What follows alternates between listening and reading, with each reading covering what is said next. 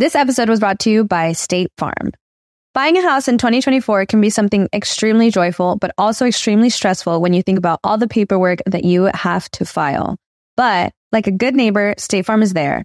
That's a phrase that will help you feel good knowing that you have people who care to help you file a claim or find the coverage for the things that you want to protect. After an accident, you may be worried. Who do I call? What do you do next? I drive peacefully knowing that I have people who have my back.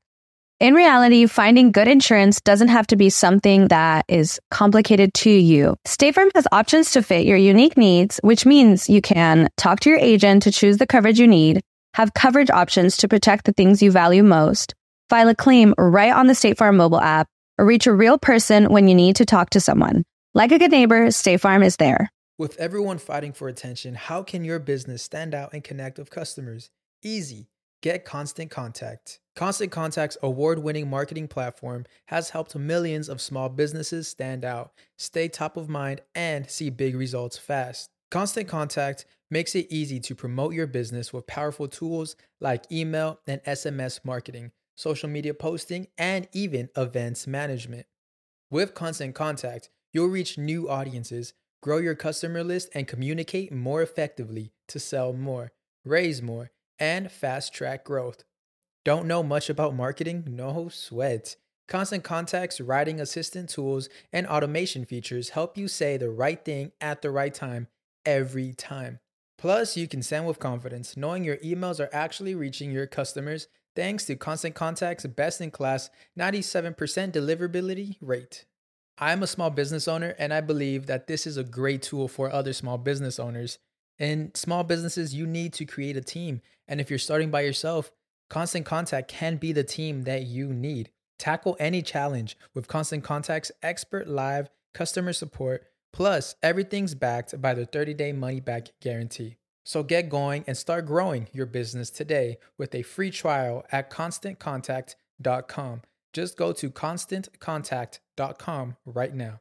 Constant Contact, helping the small stand tall. ConstantContact.com.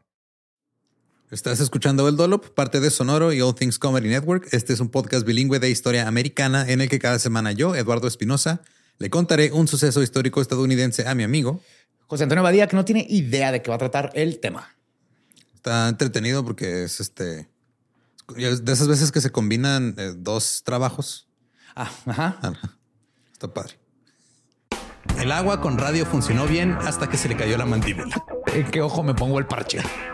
Malditos salvajes incultos. Pagaba 25 centavos a los niños de la localidad por cada perro o gato que le llevaran. No, espérate, ¿qué?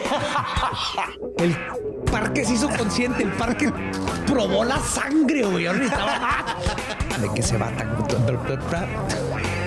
Lo bueno es que nada más te trabas cuando lees, ¿verdad? Sí, sí, sí.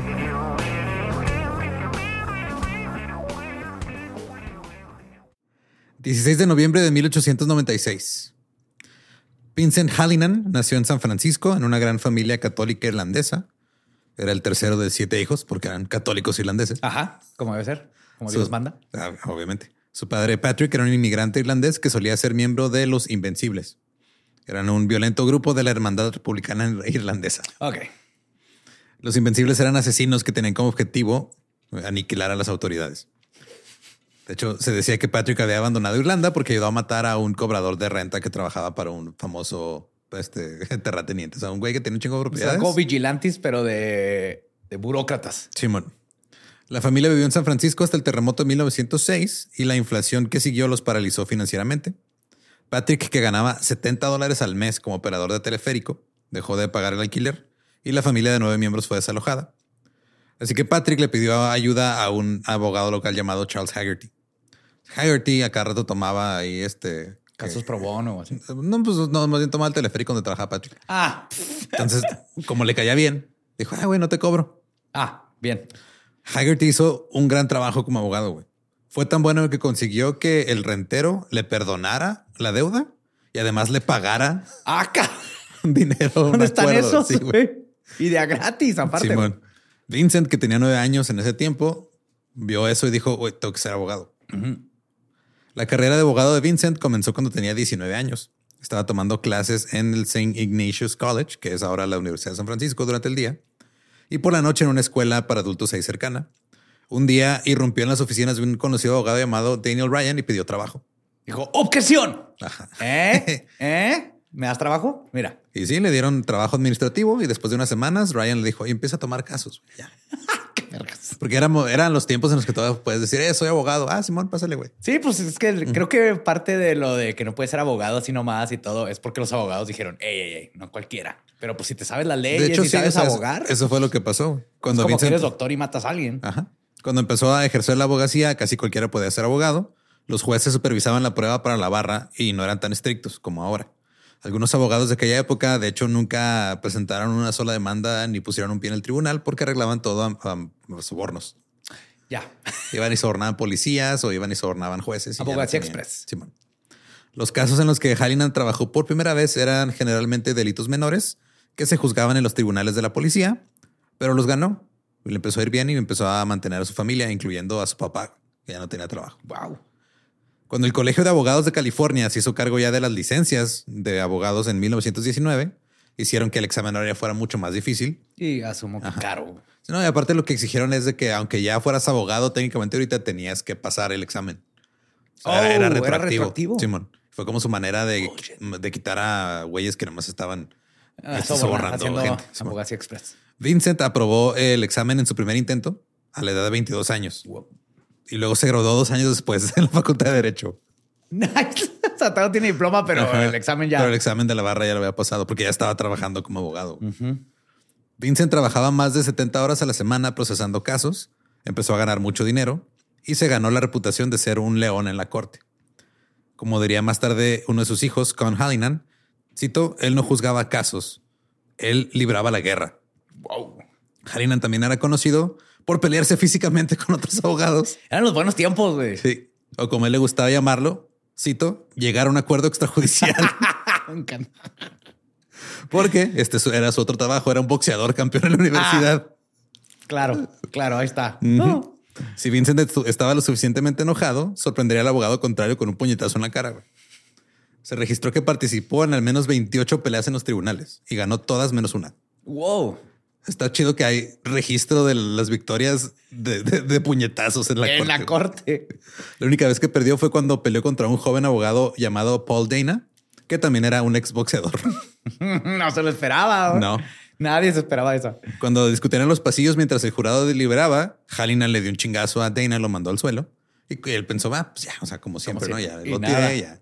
Bajó las manos, en eso se levanta Dana y ¡pam! lo sienta él de un derechazo. Eh, Hallinan diría más tarde, cito, fue entonces cuando vi a tres Danas enfrente de mí. Pensé que el verdadero probablemente era el que estaba en medio y me apresuré. Desafortunadamente, el de en medio podía golpear bastante bien sin la ayuda de los otros dos. Qué bonito. Aparte, pues el güey lo tomó con humor. Así, sí, me pues, chingaron. es la parte neta. de Simón. La primera vez que Hallinan realmente luchó en los tribunales no fue en San Francisco, sino en un pequeño pueblo del Valle Central llamado Hanford, Estamos hablando de la metafóricamente. ¿verdad? metafóricamente como abogado nada Sí. más. Jenny Brown era una madre adoptiva que puso a sus hijos adoptivos a trabajar en su rancho en Hanford. Uno de ellos, Lee Camp, murió tras caer de un molino. El forense dictaminó que se trataba de una muerte accidental y Brown estaba visiblemente afectada por la pérdida de su hijo adoptivo. Pero luego se reveló que Camp tenía 80 mil dólares en ahorros y varias pólizas de seguro de vida y que todo iba a parar a Brown, que era la beneficiaria. Ok.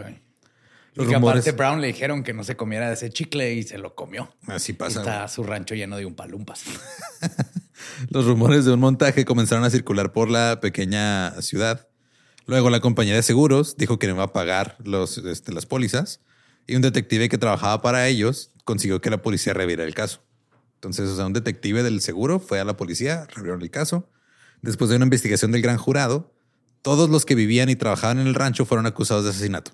Todos. Bueno, menos el esposo de Brown porque estaba este, discapacitado. No Era podía imposible. subir las escaleras para Ajá. llegar allá. Al principio, Vincent no estaba asegurado de, perdón, no estaba seguro de querer el caso, por lo que envió un colega suyo a revisar cómo estaban las cosas.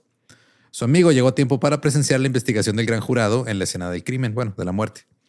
Curiosamente, en lugar de que la policía local estuviera dirigiendo la investigación, la estaba dirigiendo un detective que trabajaba para la aseguradora. Claro. Ah. Y ya cuando Vincent escuchó esto, dijo, ah, no, ahora sí me hago cargo. Estos están haciendo puras chingaderas. Vincent representó específicamente a uno de los ganaderos llamado Johnny Tipton y los otros acusados tenían a sus propios abogados. La mayoría eran abogados campesinos, ya eran gente más grande. Y de hecho, Vincent como que sentía que no les importaba el caso y que... No están ahí porque se los... Sí, se los sacaron una lanita. Pero luego se dio cuenta Vincent que estaba equivocado. Realmente sí les importaba el caso también a los otros abogados. Harinan presentó una moción para que se desestimara el caso citando varias razones, incluida la transcripción de la investigación del gran jurado, que describió como un lío de sospechas, una malicia y una ignorancia monumental. Sí, aparte no puedes culpar a todos, ya desde ahí está mal el Sí, caso. o sea, culpaste Hay a todos Uno. y luego está eh, el seguro llevando la investigación, güey. Sí, que es sí, el que no, tiene que súper mal. desembolsarse. ¿Ves que no, si no fuera por la pinche barra, güey, sería buen abogado? Ajá. El William McKay, el fiscal de distrito, defendió la investigación de la escena de la muerte, diciendo, pues es que no era una investigación oficial. y antes de terminar, también dijo que él y su secretario habían llegado media hora tarde a la investigación. Ahora, mientras Hallinan estaba viendo cómo pues, refutar este argumento, uno de los otros abogados, John Pryor, se levantó, le preguntó a McKay, cito, ¿en qué parte de la transcripción dice que llegaste tarde? McKay no respondió. Así que Pryor se acercó y le dio un chicazo a la cara con la una copia de la transcripción.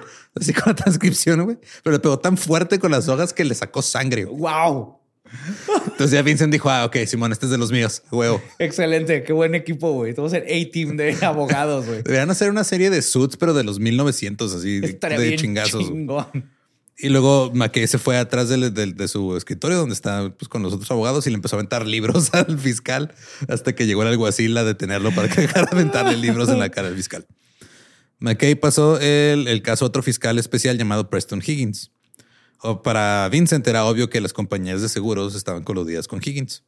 El juicio, denominado en los periódicos como el juicio por el asesinato en Windmill, o sea, ya lo Ya estaban dando por estaba, hecho, ajá. Duró meses y se convirtió en el centro de atención de la ciudad. Todos los días, cientos de lugareños llegaban a la sala del tribunal. Así un che- calor horrible de 40 grados, güey, y ahí estaban sentadillos todos nomás para escuchar el chisme legal. A medida que avanzaba el juicio, se volvieron contra los rancheros. El pueblo ya estaba de- convencido de que no es que lo mataron, obviamente lo mataron. Ajá. La gente común del pueblo incluso empezó a decir que este, les gustaría ver a los cuatro rancheros colgados. Y por eso pides que se haga el juicio en otro estado. Justo. Para sus comentarios finales, Vincent pasó tres horas atacando a Higgins y sus motivaciones y le pidió que se disculpara con Jenny Brown por insultarla. Higgins respondió con un discurso de seis horas, ¿Seis horas? ajá, que enloqueció a la multitud. Comenzó hablando del patriotismo estadounidense. Oh, Luego insistió en que hubo testigos del crimen cuando no hubo testigos. y el Retorno del Rey es la mejor película de Lord of the Rings. Les voy a decir por qué. Aragorn. Justo. Y luego le dijo a los ciudadanos de Hanfordcito que se prepararan para tomar la ley en sus propias manos. Oh. Al final del discurso, Higgins estaba de pie sobre una mesa, señalando a la audiencia y gritando, ¿ahora qué van a hacer al respecto, caballeros? ¿Qué van a hacer al respecto? Y se hizo alcalde, güey, sin saberlo, casi, casi. Al día siguiente, el jurado anunció que los cuatro eran culpables de asesinato en segundo grado. Así que Vincent se llevó un arma a la sentencia porque estaba preocupado de que su cliente no fuera a salir vivo de ahí. Ajá. La condena por asesinato fue anulada por una apelación que hicieron por cuestiones relacionadas con los argumentos finales de Higgins. Cool. Porque no puedes poner al fiscal de distrito a decirle a la gente que mate a la. Y porque a es debatible acusados. si el retorno del rey o las dos torres es la mejor. Creo Híjole. que ahí es donde el Depende si estás su- viendo la versión extendida o no. güey. Exacto. Es que en las versiones extendidas creo que una sufre de, que, de problemas de, de ritmo. Hay que hacer un podcast que hable nada más de el retorno del rey contra las dos torres. Nada más. A Borre le va a encantar. güey. Hicieron un, ju- un juicio nuevo. La defensa pidió un cambio de sede donde no estuviera toda la gente cercana. Chirrancheros chismosos. Se hizo y allá los cuatro ganaderos fueron liberados de todos los cargos. Perfecto. Porque Sí, pues, no, hicieron, no había pruebas, güey. Hallinan regresó a San Francisco y comenzó a tomar muchos casos de lesiones graves, lo que lo enfrentaba a compañías de seguros y otras grandes corporaciones. Siempre ganaba las sentencias, güey, casi siempre. Pero se dio cuenta que luego también sus casos eran eh, presentados ante los mismos tres jueces. Ok. Y luego también pasaba que cuando ganaba, el juez anulaba la decisión diciendo que había pruebas insuficientes. All right. Se dio cuenta que algo Bueno, estaba, estaba raro. ganando, ganando. Estaba más bien no perdiendo. Ajá. Entonces contrató a un investigador privado para que le ayudara a investigar el sistema de tribunales de San Francisco. Descubrieron que los tribunales superiores estaban manipulados. También descubrieron que muchos de los miembros del jurado en esos casos eran empleados de las empresas demandadas o esposas de los empleados de las No empresas mames. demandadas. Después de eso, Hallinan comenzó a criticar a los jueces en público y en los tribunales, persiguió a los funcionarios corruptos y a todos los que trabajaban para ellos en la prensa, y a medida que pasaron los años, se dio cuenta que los tribunales ya empezaron a asignar sus casos a otros jueces y que y un día que le llegó a su papá una carta de que fuera a servir un jurado, dijo que ya están ahora sí incluyendo Ya a gente común y corriente, todo bien. A partir de entonces, Vincent Hallinan sería conocido como el hombre que cambió para mejor el corrupto sistema de jurados de San Francisco. güey. Obviamente el sistema no dejaría de ser completamente corrupto. No, Ahora, es como, imposible. como él se estaba chingando el sistema, el sistema se lo quería chingar a él. Yes. En uno de sus casos contra una empresa de transporte, dos vagabundos se ofrecieron a ser testigos si Hallinan les pagaba. Hallinan se dio cuenta que realmente no habían visto lo que había pasado y no iban a ayudarle. Entonces les dijo, nada, miren, no, no gracias, pero tengan una lana, váyanse a comer algo. Ajá. Todo bien. Llega al, juicio estos dos testificaron que los había sobornado. Hijo, o sea, era entrapment ahí. Ajá, sí, me lo pusieron a trampa. Luego le pidieron otro soborno para dejarlo en paz. Pero aquí dijo Vincent, no, güey, ya, o sea, no les va a dar nada. Pero dio la casualidad que un oficial lo estaba siguiendo y lo arrestó por soborno, como cuando no les dio dinero. No importa. Ajá. Ajá. Y este, ajá. entonces Vincent, muy inteligente, sabía que el policía estaba bajo la nómina no oficial de un abogado defensor penal de la ciudad. Entonces contrató a ese abogado para que lo defendiera a él por este caso de soborno. Entonces el abogado tuvo que echar de cabeza a su policía. No, o sea, no lo, para no echarlo de cabeza, le tuvo que decir al policía que cambiara su, su historia Ajá. y que dijera que se había equivocado. güey. Brillante, güey. Porque en una serie este güey, o sea, conozco a Colombo, a Matlock. Pero no conocemos a Vincent Hallinan, güey. Vincent, güey. En 1932 tuvo a su cliente más importante hasta el momento. Era el defensor público de San Francisco, Frank Egan. Egan era un ex policía que se convirtió en el primer defensor público de la ciudad. Y era una figura querida que podría haber sido alcalde de San Francisco si se hubiera postulado para un cargo. O sea, todo el mundo lo quería ahí. Tenía un, est- tenía un defecto. Tenía un estilo de vida lujoso que no podía mantener con su salario del gobierno. Entonces, Es un rockstar. comenzó a hacerse cargo de las finanzas de varias mujeres ancianas ricas. O sea, yo te ayudo, yo te manejo tus finanzas. Ajá. No se preocupe, señora. Yo le ayudo a pagar sus rentas y cosas. Pero pues obviamente les estaba robando dinero. En algunos casos se dice que incluso las había matado por su herencia y por sus pólizas de seguro de vida. No les creo. No, no me manches a mi Vincent. Entonces, una de las mujeres que cuidaba, de hecho, Vincent tenía algo que, que o sea, siento que varios abogados lo hacen, pero muchas veces el, el abogado habla con el cliente y el cliente le dice, oye, no, pues la neta sí lo hice o no lo hice. Ajá. Y este, Vincent les decía, güey, yo no quiero saber si lo hiciste o no lo hiciste. Mi trabajo es defenderte. Pero yo no sé, sabiendo lo mismo Sí, que sea, saben todos los demás. sabiéndolo, ajá, a mí no me digas lo que hiciste, güey. O sea, yo me voy a ir enterando. de- Porque estoy seguro que si le dijeran sí lo maté, no creo que los defendería. güey. Ajá, como que, o sea, sí tenía ese pedo de, o sea, yo te defiendo y todo, pero a mí no me des este, información que no sería, este, que no estaría disponible para el tribunal en general. Ya. Ah, pues, muy honorable. Ahora, una de las mujeres que cuidaba a Egan fue encontrada muerta en la calle una noche. En ese momento se creía que había sido víctima de un atropello y fuga. Unos días más tarde, Egan llamó a las compañías de seguros para comenzar a procesar las pólizas.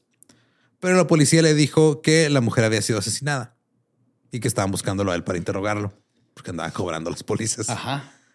Después de la noticia, Egan llamó a la policía y les dijo que estaba siendo secuestrado por dos hombres What? y se escondió. Hallinan fue contratado por la esposa de Egan después de que desapareciera, ya que estaba preocupada de que Egan huyera para quitarse la vida. Hallinan logró localizarlo, lo internó en un psiquiátrico, le dijo a la policía de la prensa que todo lo del secuestro era señal de que Egan estaba pasando por un brote psicótico o un ataque de nervios, como decían en ese tiempo, y permaneció en el hospital durante varias semanas. La policía avanzó bastante rápido en el caso. Estaban siendo tan eficientes que Vincent empezó a sospechar. ¿Cómo que están haciendo las cosas bien? Sí, pensó que se trataba de una trampa y eso le dijo a la prensa. La policía estaba detrás de Egan porque era demasiado poderoso y era, o sea, lo querían derribar. Ajá. Ahora, lo que pasó realmente no salió a la luz hasta después del juicio. Un año antes del crimen, la policía había colocado, colocado micrófonos en la oficina de uno de los amigos de Egan y los había escuchado a Egan y a otros dos policías hablar sobre matar a una mujer para cobrar su seguro. Entonces la policía este, sí estaba involucrada, pero no de la manera que Vincent creía. No, no, fue de. oh, ahí está. Sí, entonces Pero fue ilegal, no te podemos decir. Obviamente cuando salió eh, eh, esto a flote, la policía dijo, no, no, pero nosotros intentamos detenerlo, pero no intentamos detenerlo realmente, güey.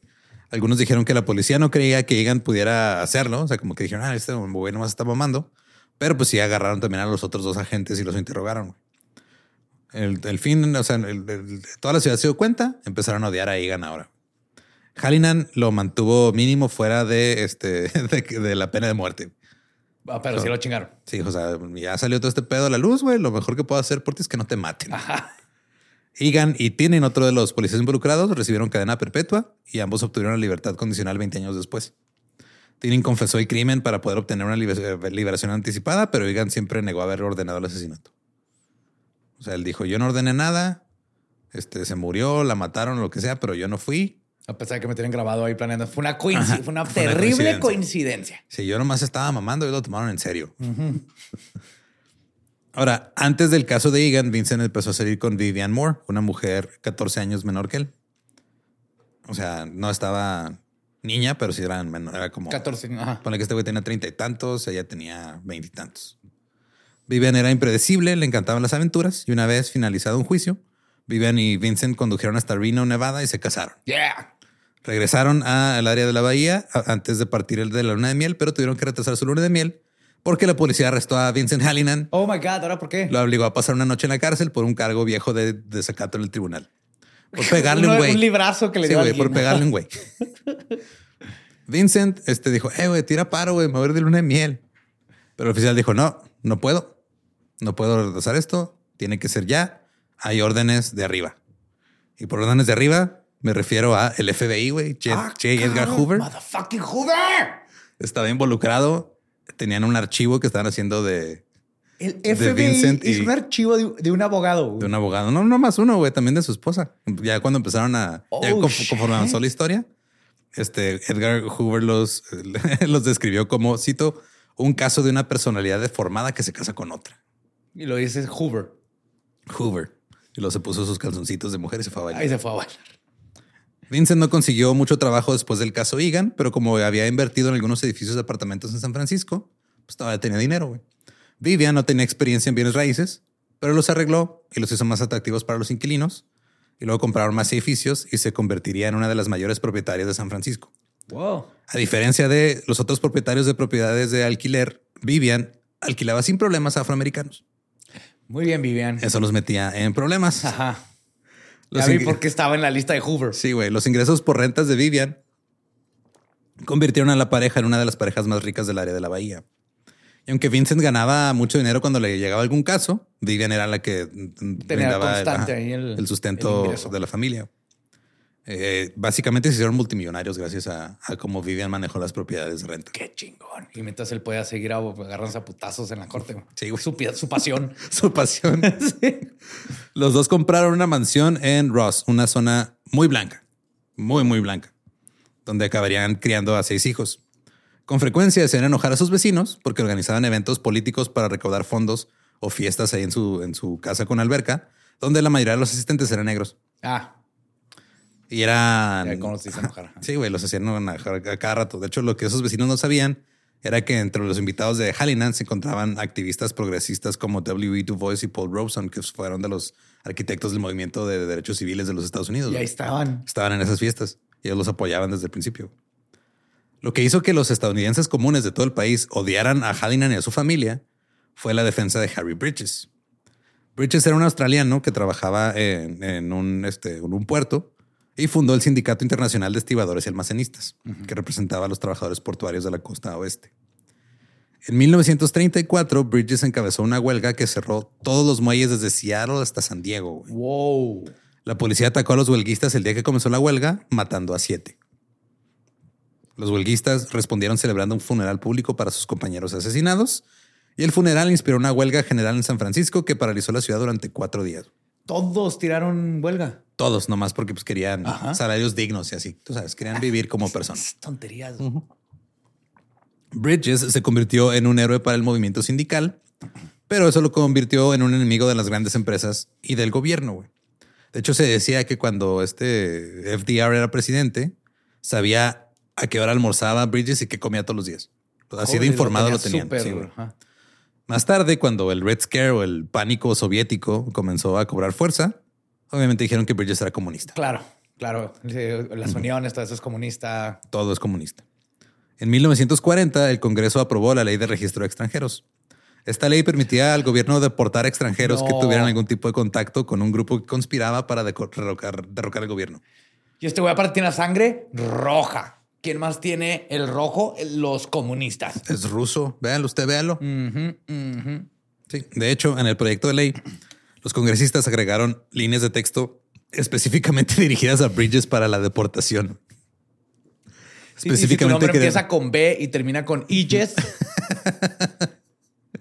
pasó años luchando contra los cargos en los tribunales y aunque demostró con éxito que no era comunista, el gobierno hizo un trabajo tan bueno presentándolo como uno que todavía hasta la fecha se le acusa de ser comunista. wow. Después de una batalla legal de cinco años, Bridges se convirtió en ciudadano estadounidense en 1945.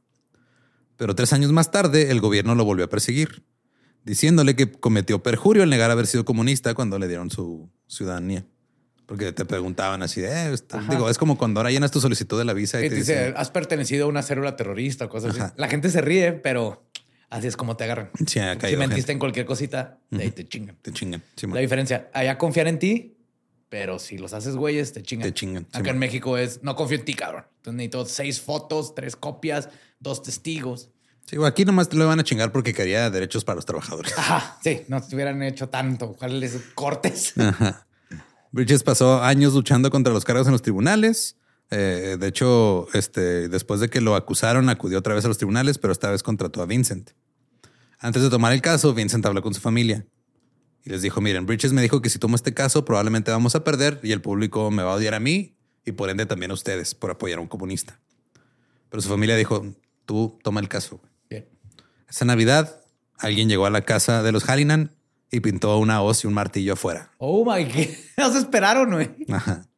Los Hallinan lo dejaron ahí, nunca lo limpiaron. Oh, Sí fue de... O sea, si lo quitas van a poner otro, güey. O sea, ya qué. muy buena. Hallinan descubrió que desde 1934 el gobierno había reclutado a 125 testigos para testificar sobre la afiliación comunista de Bridges, pero todos fueron desacreditados en algún momento o en otro, güey. Por lo general se trataba de excomunistas que habían sido obligados a trabajar para el gobierno por dinero, por intimidación o porque estaban siendo amenazados con ser deportados ellos y todas sus familias. Ajá. Había conflicto de interés, por eso llama. Los federales no tenían un caso realmente. Y la última vez que se acusó a Bridges de ser comunista, la Suprema Corte falló a su favor. Dijo, no, güey, no es cierto. De todos modos, este Bridges dijo, güey, nos van a chingar. Y Vincent dijo, vamos a intentarlo. Igual y no nos chingan tan feo. Ajá. El fiscal era George Donahue, un abogado que también era católico irlandés con muchas victorias y fue contratado como abogado especial del gobierno. A lo largo del juicio, Hallinan y Donahue se mostraron abiertamente hostiles entre sí. Una vez Hallinan lo amenazó con agarrar los chingazos. Pero el problema es de que Donahue sí podía salirse con la suya en los tribunales porque él lo estaba defendiendo a un comunista. Ajá. Puede hacer lo que fuera. A Hallinan siempre lo castigaban por cualquier cosa. Unos días después de- del juicio, el juez leyó un discurso de dos horas, nada más criticando a Hallinan y acusándolo de retrasar intencionalmente el tribunal. Dijo que iba a acusar a Hallinan de desacato y que le iba a condenar a seis meses de cárcel y que le iban a meter a la cárcel ya. O sea, Ajá. estaban a medio juicio, güey. Ah, ya. Y fue de te casi abogado. Tú vas para adentro. Ajá, el juez dijo que sacaría a Hallinan del caso porque estaba perjudicando la defensa de Bridges, pero Bridges protestó, dijo, hey, güey, ¿por qué me estás quitando a mi abogado? Sí, güey. Yo lo escogí. Y luego Vincent dijo, oye, pero si me quitas de aquí, eh, te vas a meter en un problema porque esto va, o sea, se- el juicio se va a anular Ajá. y no vas a poder este, seguir con el juicio. Entonces dijo, bueno, pues, Escoge. Yo a la Este, cárcel o. dijo, bueno, pues primero que termine el juicio y luego ya te metemos a la cárcel por desacato. Después de eso, Hallinan dijo, ¿saben qué? Ya, me vale verga, güey. Voy a hacer lo que se me pegue la chingada gana. Una mañana antes de que subieran los testigos al estrado, Hallinan llegó, puso un chingo de papeles en, en el escritorio. Le dijo al tribunal, este, disculpen, pero quiero que todos los testigos sean arrestados por, por perjurio, por mentirosos. Todavía ni habían subido al estrado. What? Y obviamente el juez le dijo, ¿qué te pasa? Estás loco. Ajá. Y le dijo que nada más quería este, estar retrasando el tribunal y le denegó su solicitud. Pero resultó que Hallinan tenía razón. Había un güey que se llamaba Lawrence Ross, que era un ex comunista que testificó para el gobierno, que dijo que Bridges había sido elegido funcionario del Partido Comunista. Cuando estaban hablando con Ross, él se sen- sentía como que, o sea, era un buen testigo. O sea, hablaba bien, no se ponía nervioso, pero se dieron cuenta, este Hallinan y su, su compañero de juicio, este James McInnes, que cuando le preguntaban algunas cosas, como que era muy vago con los detalles. Ok. Lo que les llamó la atención fue que el güey, cuando le preguntó, o sea, como que con muchas cosas era muy detallista, así de, ah, no, tal día, tal fecha, en tal lugar, este güey andaba ahí haciendo cosas comunistas. Pero le decían, este, ah, ¿a ¿qué universidad fuiste? Ah, no, a una allí en Kentucky, este, hace unos años. Ya ni me acuerdo cómo se llamaban. Sí, cosas así. Se los toros, los toros o los castores. Así que eh, este Vincent y McKinnis lograron prolongar el interrogatorio lo suficiente como para que dijeran, ok, este descanso el fin de semana, retomamos el lunes. El fin de semana, güey, se pusieron a investigar y descubrieron que toda su historia era falsa. Lawrence Ross en realidad se llamaba Liebman Rosenstein. Era un güey de Brooklyn, no era de Kentucky. wow. Nunca fue a la universidad en Kentucky. O sea, fue a la universidad en, en- en- en Nueva York. De hecho, el mismo presidente de la escuela le dijo a Vincent, ah, es que yo le había dicho a, a Donahue, al otro güey, que este güey nunca no fue a la universidad de Kentucky. God damn it. Ya para el lunes, obviamente lo filtraron a la prensa y para el lunes todo el mundo sabía que este güey era un testigo falso plantado por el gobierno. Well, shit. Pero el juez hizo algo que no se esperaban. Le dio permiso a Ross y a Donahue de que se disculparan. Ah, ¿eso fue todo? Ajá. De que, o sea, no, a ver, o sea, dicen que tú eres un testigo falso y que tú ya sabías qué pedo. Y ya nos pasó el estrado que se defendieran. Este Ross dijo perdón este, por el perjurio, este, citó las escrituras y dijo que mintió porque tenía miedo de que su esposa anticomunista descubriera su pasado. Estás mamando. Y con eso lo de... ya no pasó nada. Ajá. Y Donahue dijo, ah, no, yo no sabía, pero prometo que no vuelve a pasar. Ah, qué mamada. Ok. Wow. Vincent obviamente continuó atacando a Donahue diciendo que estaba más arruinado que los testigos. Declaró que la contratación de Donahue como abogado especial era increíble. Cito, y que no había visto méritos o cualidades inferiores mejor recompensados desde que Calígula convirtió a su caballo en cónsul Wow. y desde que Carlos II hizo caballero un filete. Mua. Ese es otro KO sin, Sí, sin puño, güey. Ese es un KO sin puño, güey. O sea, sí le dijo, no vales verga. Mira, Calígula puso a su pinche caballo como cónsul y est- está más calificado que tú. güey. Sí, güey, no mames. Más tarde, uno de los testigos de la defensa dijo en el estrado que cualquiera que dijera que Bridges era comunista era un pinche mentiroso. Así Dijo de plano, fucking liars. Fue noticia de primera plana en el periódico.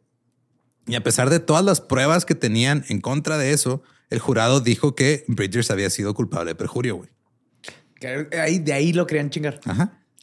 La cobertura mediática del juicio lo describió como una parodia de la justicia, lo cual era. Y esto inspiró a algunos de los testigos del gobierno a retractar, su testimonio públicamente. Entonces en la Oh. corte perdieron, pero en, el- en la, en- en la opinión. en la opinión mediática ganaron. güey. Al final no mandaron a, a este Bridges a la cárcel, entonces pues, o sea, no ganaron, pero tampoco mandaron a este güey a la cárcel. Entonces dijo, ok, todo bien. El que sí mandaron a la cárcel fue a Vincent, porque le dijeron, se acabó el juicio, güey. Ahora sí, desacato. seis meses de desacato. ¿Seis meses? Seis meses en la cárcel. Y para él esto era una victoria porque dijo, ok, o sea, mi trabajo como abogado es de que el- mi cliente no termine en la cárcel. Ajá. Si termino yo, pues ni pedo. Es mi pedo. Antes de ir a la cárcel, Vincent Hallinan inició su campaña para la presidencia de los Estados Unidos. Wow. Eh, tengo tres meses. ¿Qué va a hacer? Acabé el caso.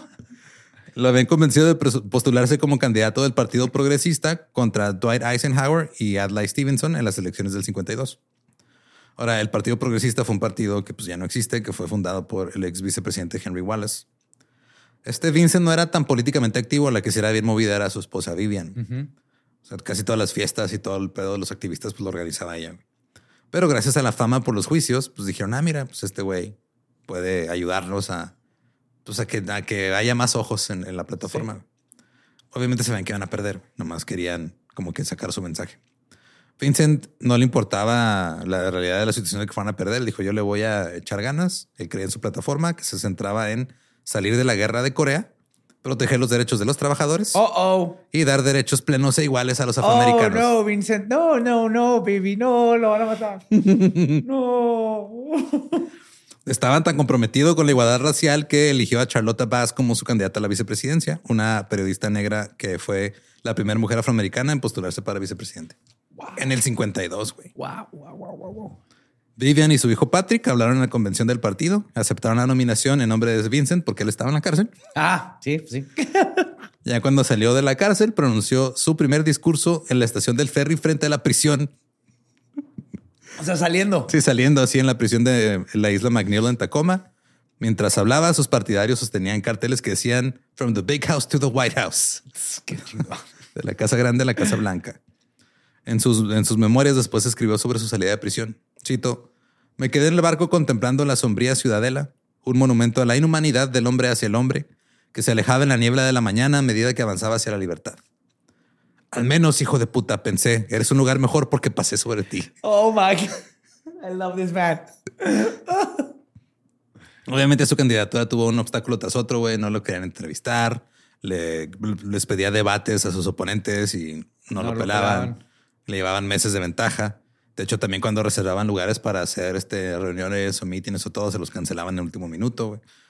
Eh, al final quedó tercero Ay, güey, no le fue mal. de tres Ah, sí le fue mal. con 140 mil votos. Y Eisenhower ganó como con 38 millones de votos. Ah, no, sí. Ups, sí. Digo, también al Partido Progresista no lo incluyeron en muchos estados en las boletas. Entonces, Claro, no había forma que Ajá. ganara. No, no había forma. El gobierno recompensó la candidatura presidencial de Vincent acusándolo a él y a Vivian de evasión fiscal. Oh my.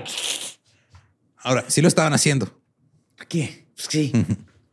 pero resulta que J. Edgar Hoover y sus asociados habían estado construyendo un caso contra ellos durante siete años, desde que Vincent tomó el caso de Bridges Ajá. por apoyar a un comunista. Entonces, los Hallinan habían hecho pequeños trucos fiscales, como crear una corporación, ponerle a nombre de sus padres para pagarles un salario a sus padres sin tener que pagar tantos impuestos. Sí, cosas que las empresas hacen mil veces Sí. más y nadie las toca, ¿no? Que de hecho, o sea, todas estas estrategias eran estrategias que usaban otras personas con dinero, son incluso sugeridas por sus contadores. Y aunque lo que hizo Hallinan técnicamente sí era ilegal, era muy raro que te metieras en problemas, Simón. Ajá. Lo que llegaba a pasar, eh, sobre todo en la primera ofensa, que esta era la primera ofensa, es llegaba el IRS y te decía, "Ay, güey, nos debes tanto. Y lo pagas, sí. Lo pagas y no lo vuelvas a hacer. Que eh, pues es el punto, ¿no? O sea, lo que quiero es recuperar ese dinero que le debes al Estado. Simón.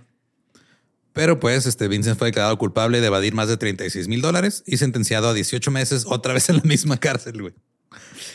Ahora, a diferencia de la primera vez, porque la primera vez lo dejaron en una celda aparte, ahora sí lo pusieron con la población general. Y ahí se convirtió en una Dime figura. que salvó como a chingo de gente que estaba acusada erróneamente. Pues se convirtió en una figura paterna para los reclusos, Oh, güey. claro, ¿no? Los ayudaba con sus casos. claro, huevo. Logró que el director de la prisión eliminara la segregación en la cafetería. y se convirtió en un defensor de la reforma antidrogas. Oiga, sáquenme este cabrón de aquí, güey. Ya están poniendo máquinas de Coca-Cola. O 10 horas en el parque. Güey, en los 50 hizo Sí. que un güey en la cárcel dijera, está bien, se pueden sentar todos juntos, vamos a- Wow. a, mezclar aquí gente. Después de salir de prisión, perdió su licencia para ejercer la abogacía durante tres años. Pero como no podía trabajar, pues escribió sus memorias, Ok. publicó y también empezó a viajar por todo el mundo con Vivian. Fueron a Cuba, China y Rusia. Oh, error. Cuando regresaron, publicaron un folleto llamado Choque de Culturas.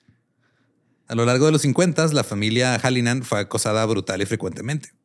Su flagrante aborrecimiento por la guerra de Corea y sus puntos de vista empáticos hacia algunos aspectos de la- del comunismo y socialismo los convirtieron en un objetivo masivo para un país consumido por el pánico Rojo. pánico rojo. Red Scare. Simón. De- o sea, era muy común que les grafitearan la casa o que los amenazaran por teléfono, los amenazaran por teléfono. La amenaza más extraña que recibieron fue un güey que dijo, denme 5 mil dólares o la muerte va a visitar su casa. ¿Así nomás? Ajá, güey. Sí, extorsión así. De que, ok, sí, me colgó. No sé a dónde dejarlo. Sí, sus hijos eran frecuentemente atacados y golpeados mientras les gritaban comunista hijo de puta. El mayor, Patrick, fue golpeado en un autocinema por tres Marines que acaban de Oh, regresar de. Corea y lo golpearon, pero así casi a punto de matarlo. Le rompieron varios huesos y este Patrick tenía 16 años. No mames. Mientras se recuperaba en el hospital, el fiscal de distrito del condado de Marin le dijo a Vivian que no iba a poder acusar a los tres atacantes porque no había ningún jurado en el condado que fuera Irse a en hacer algo, de- irse en contra de, de ellos. veteranos, básicamente, Simón, ir- o irse a favor de gente que públicamente había apoyado a un comunista. Así que Vincent respondió construyendo un gimnasio de boxeo en su casa y contrató a un boxeador campeón para entrenar a sus hijos.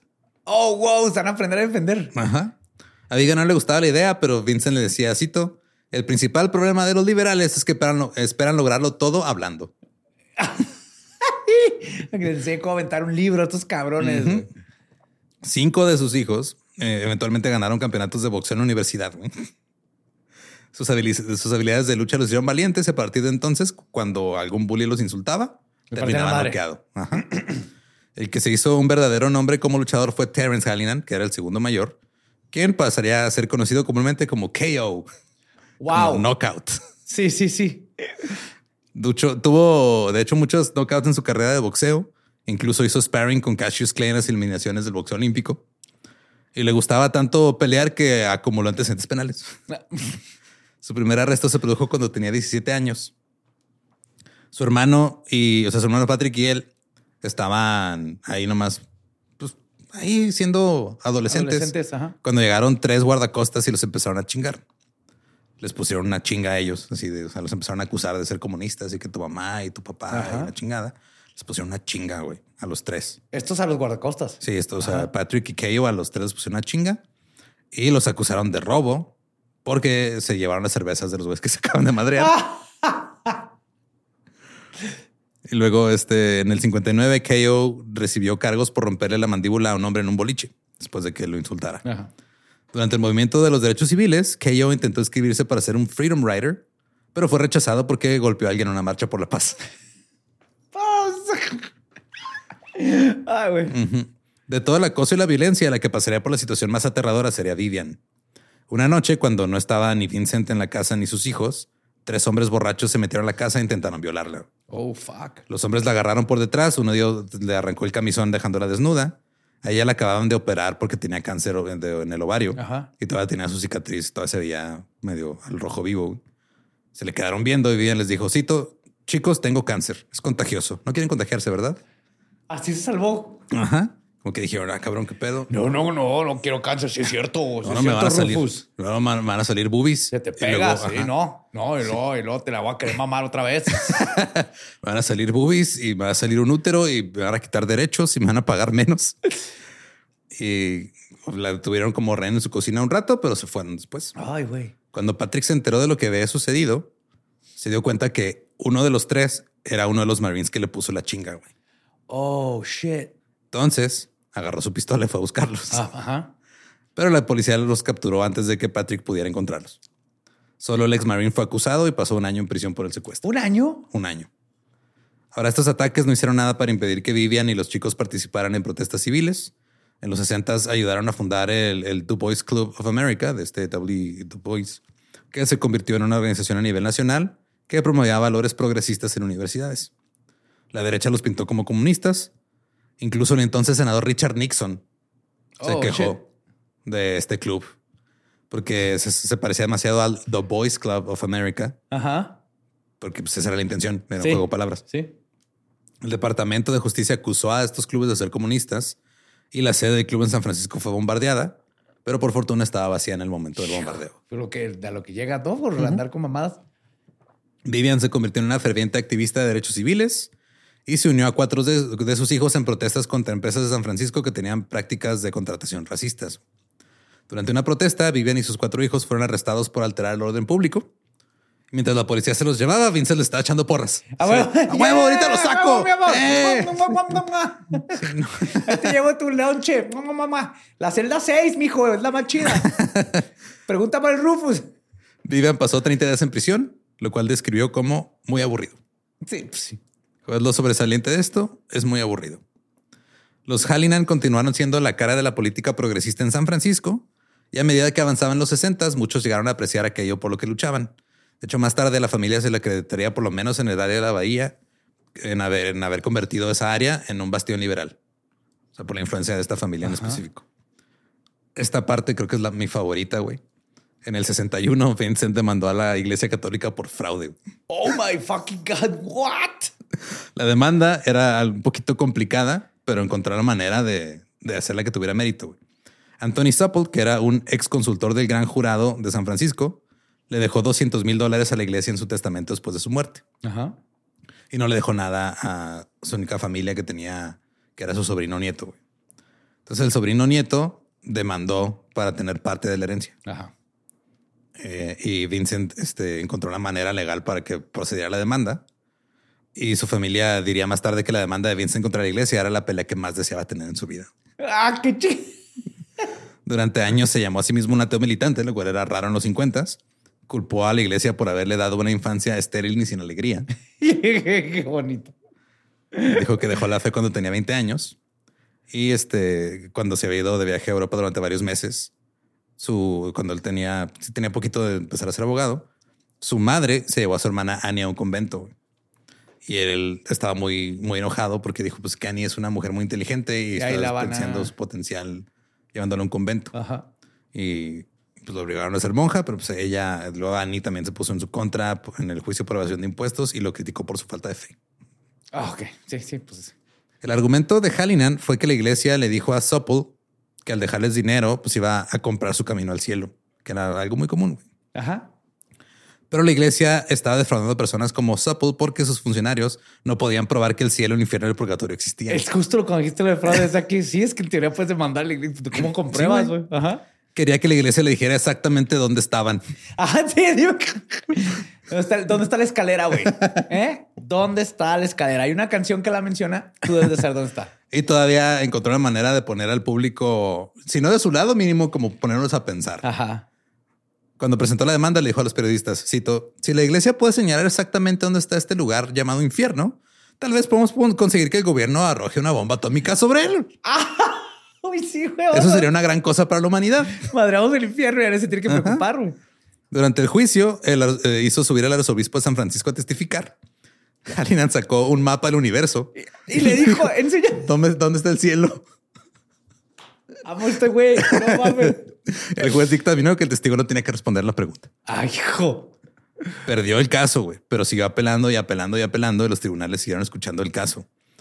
Llevó su lucha hasta la Suprema Corte, güey. Pasó siete años peleando el caso. Güey. Qué chingón, qué buen hobby, güey. No, pero, o sea, no ganó el caso, pero como seguía todavía en, proceso de juicio, la iglesia no podía gastarse el dinero. Mínimo se lo amarró ahí. Sí, ahí se quedó el dinero. Entonces, o sea, Vincent cuando lo entrevistaron algo decía, miren, o sea, yo, sé que es ridículo. Yo sé, que es ridículo y todo, pero o sea, eh, en mi cabeza me da este risa pensar que está este güey en el purgatorio y no lo dejan pasar cielo porque no ha caído el depósito. No, compa, pues es que ya se fue otra vez acá y ahora está en Missouri el caso. ¿En qué? Ya en los siguientes años, Vincent se la pasó este, resolviendo venganzas contra sus enemigos anteriores en el área de la bahía. Eh, llegó a ser reverenciado por la población joven que estaba ya este, influenciada por los movimientos de derechos civiles y comenzó a utilizar esa popularidad para vengarse de sus enemigos que aún tenían poder. Por ejemplo, se seleccionó a un fiscal corrupto que él conocía para un nombramiento judicial. Vincent escribió una carta pública desafiando las intenciones del Estado, hablando de cómo este era bien corrupto, con pruebas y todo, y tuvieron que retirar el nombramiento. Cuando ese mismo fiscal se postuló para, para un cargo de juez, Hallinan consiguió que la asociación de abogados respaldara al otro candidato para que ganara al otro el, puesto de juez. Y Hallinan no tenía problema en hacer lo que fuera este, para vengarse y chingar a sus enemigos. Por ejemplo, tenía eh, un enemigo que se llamaba Thomas J. Mellon, que era un comisionado de policía de San Francisco. Durante las protestas contra las audiencias del Comité de Actividades Antiamericanas, este Mellon aprobó la orden de que les echaran las mangueras a los protestantes. Ajá. Jalina le dijo, güey, no lo hagas, o sea, no es necesario, están protestando, están en su derecho. Y este melón le dijo, tú cuida de los rojos, yo cuido de San Francisco. Oh my fucking God. Vincent descubrió más tarde que Melon vivía en el condado de Marin, no en San Francisco. Ajá. Eso rompía la regla de que los comisionados tenían que vivir dentro de los límites de la ciudad. Así que ajá, Vincent fue, le dijo a la prensa, oigan, ese güey no vive aquí. ¿Por qué está legislando, haciendo madres acá? La prensa empezó a cuestionarlo, así que Melon renunció al puesto. En lugar de cambiarse En lugar de cambiarse a San Francisco, güey. Ay, no, asco, güey. No voy a ir a vivir a San Francisco. Sí, güey. El güey prefirió vivir en un suburbio este, más acomodado que seguir trabajando para la ciudad. Wow. Obviamente, lo dejó como un pendejo ante el público. De hecho, también una vez este, un, juez que lo había citado por desacato eh, iba a tener su reelección como juez, porque pues, es lo que pasa allá en esos lugares. Y Halinan dijo, pues yo sé que no va a ser mucho más que chingar, pero pues voy a chingar y se postuló para el mismo cargo de juez. Dijo, yo sé que no voy a ganar. Pero, pero mínimo voy a hacer que este güey tenga que hacer campaña y tenga que hacer cosas que antes no había tenido que hacer. Que era clásico que nomás no hay nadie. Sí, sí, porque no había. Mismo, como los sheriffs, que por lo general es raro que tenga una competencia. Sí. Hizo algo con sheriff. No, de ah. hecho, una vez terminada su campaña, le dijo a los demás abogados: eh, la próxima que un, pinche juez los trate mal, Postúlense en su contra, güey. Ajá, no van pierdes nada. Sí, güey. No, lo vas a chingar. Vas a tener que gastar un chingo de dinero. Su hijo Keo también se convirtió en abogado por esa época, pero no fue fácil. Al principio, el Colegio de Abogados de San Francisco negó su solicitud y atribuyó su rechazo a la reputación de su padre ah, de plano, es que, es que sabes Sí. quién es tu papá, cabrón. y también a los antecedentes penales de, güey. O sea, te dicen KO, güey. Andas madreando gente. O sea, Pero, pero la neta es que tu papá no mames, güey. sí, Vincent lo defendió en los tribunales y a pesar de que parecía una causa perdida, ganó. KO también casi eh, pierde su licencia poco después de obtenerla, porque pues, los primeros clientes que representó eran manifestantes del movimiento por la libertad de expresión. Wow. Qué Durante familia tan vergas. Sí, güey. Durante una protesta, este KO vio una mujer que estaba siendo golpeada por un policía, güey, con su macana. KO intervino y le dieron un chingazo en la cabeza, güey. A él. A él, con la macana. Terminó cubierto de sangre. Tuvo que recibir 10 puntadas y luego fue acusado de interferir con la policía. Ah, es que metió la cabeza entre mi macana y, Y- y ajá, el protestante. Esto hizo que KO se enfrentara a que lo inhabilitaran como abogado, pero Vincent lo representó, ganaron el tribunal penal, luego demandaron a la policía y Ajá. ganaron también contra la policía. Y eso sí les duele. Durante un tiempo, KO y Vincent representaron a Patty Hearst en su juicio después del pedo del robo de banco con el ejército de liberación simbionesa. Ajá. Los Hallinan sabían que podían ganar si su defensa se centraba en el hecho de que ella estaba drogada, porque ya habían ganado un caso parecido. Ok. Pero el pedo es de que el padre de Hearst, que era dueño de varios periódicos, había publicado un chingo de cosas anti Vincent Hallinan. No quería meterse en pedos de que estaba un procomunista eh, llevando el juicio y contrató a otro abogado y el otro abogado no logró mantener a Patty fuera de la cárcel. Y Hallinan nunca volvió a trabajar en un juicio tan masivo como ese, pero aún así logró permanecer en los periódicos. A sus 73 años, jugó para los San Francisco Bats, un equipo profesional de rugby. Rugby a los 70.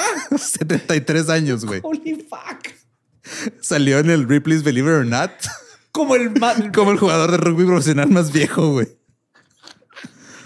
Un día cuando tenía 77 años, iba caminando a su trabajo cuando tres hombres lo atacaron, le empujaron hacia una puerta y trataron de asaltarlo. Uno traía un cuchillo, otro traía un bastón. Pero el güey se metió a los chingazos y los hizo huir. What? Ajá. Todavía caminó sus casi 10 kilómetros hasta el trabajo. Cuando llegó, le marcó a los periódicos y les contó lo que había hecho. ¿Qué creen? ¿Qué Sí. creen? Dijo que dio seis entrevistas exclusivas. Obviamente, pues dijo, o sea, eran exclusivas, pero eran la misma. Ajá. A todos los periodistas con los que habló, les dijo que había dos hechos importantes que tenían que estar en, en, en la nota. Ajá. Uno, me llamo Vincent Hallinan. Dos, gané. Lo demás, métenla ahí. Eran cinco, eran seis, pero no importa. Hallinan murió en el 92 a la edad de 92? 90. Sí, güey, 95 años tenía. O sea, yo ya era teenager. Y ese güey seguía vivo. Continuó trabajando como abogado hasta seis meses antes de su muerte. Y todavía le gustaba llegar de vez en cuando a un acuerdo extrajudicial. Todavía se llegó. En su obituario, Keio relató la última vez que Hallinan golpeó en la cara a un abogado rival. Tenía 90 años. Tenía ya las manos, no le servían. Entonces Ajá. se tuvo literal que mo- moldear la mano en un puño para soltar el chingazo a un abogado. Beautiful. Solo unos este, años antes, a Hallinan le tocó ver a su hijo Keio ganar un puesto en la Junta de Supervisores de San Francisco, que ocupó durante varios mandatos. Perdón. Luego Keio sirvió dos mandatos como fiscal de distrito antes de ser este, derrotado por Kamala Harris. Kamala Harris. Ajá. Patrick, el mayor de los seis hijos, llegó a ser un exitoso abogado defensor. En el 95 lo persiguieron por supuestamente ayudar a un antiguo cliente a iniciar un negocio de contrabando de marihuana. Ajá. Ahora el narcotraficante este, se echó de cabeza a Patrick porque Patrick usaba la misma técnica que su papá de es que yo no le pregunto si es culpable o no, yo nomás lo defiendo. Ajá. Entonces, este, cuando dijo, no, pues es que él me defendió, este. Él y- sabía. ajá, y él dijo, no, pues yo no sabía, güey, pero pues bueno, ya ni pedo. Se lo quisieron chingar. Pero Patrick ganó, de todos modos. Ajá.